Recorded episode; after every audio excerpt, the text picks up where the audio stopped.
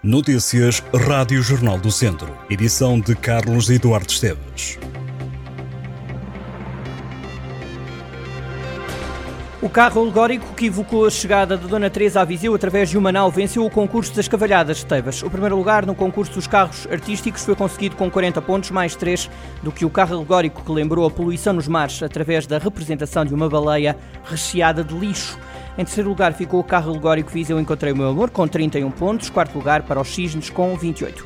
No outro concurso dos carros tradicionais, o Mercado 2 de Maio ganhou com 30 pontos, mais 2 do que o carro do pão.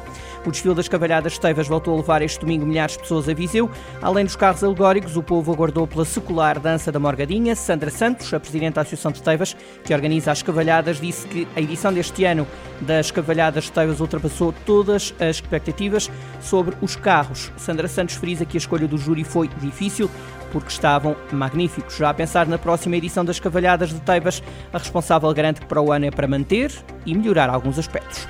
É um exclusivo Jornal do Centro. Ex-guarda-redes do Académico de Viseu, Ricardo Janota, confessou que o grupo de trabalho acreditou que os academistas iam ser capazes de garantir a subida à Primeira Liga. Nesta entrevista, Janota disse que o plantel só deixou de confiar quando a matemática impediu o sonho.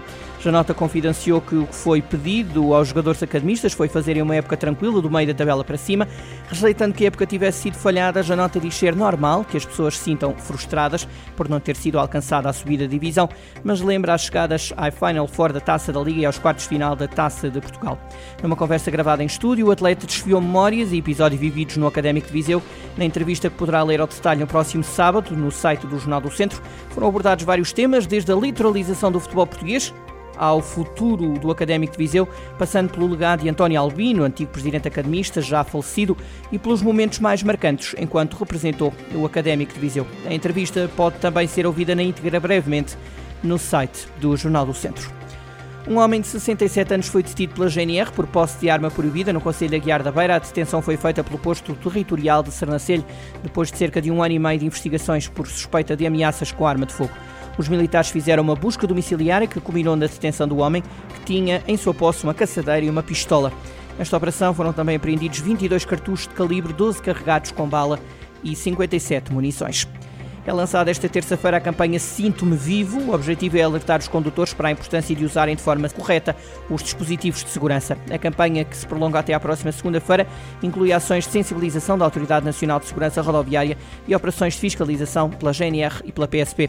As autoridades lembram que numa colisão frontal a 50 km por hora, um condutor com 70 kg sem cinto de segurança sofre um impacto equivalente a uma queda livre de um terceiro andar. Destacam também que o uso do capacete de modelo aprovado devidamente apertado e ajustado reduz em 40% o risco de morte em caso de acidente.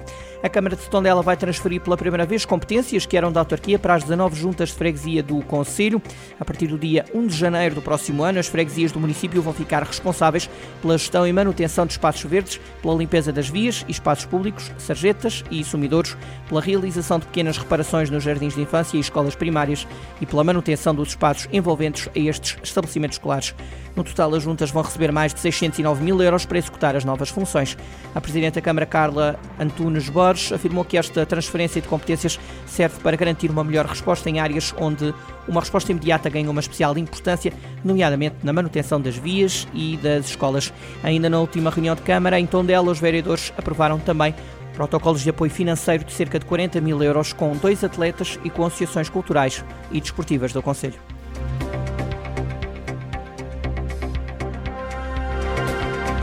Estas e outras notícias em jornaldocentro.pt.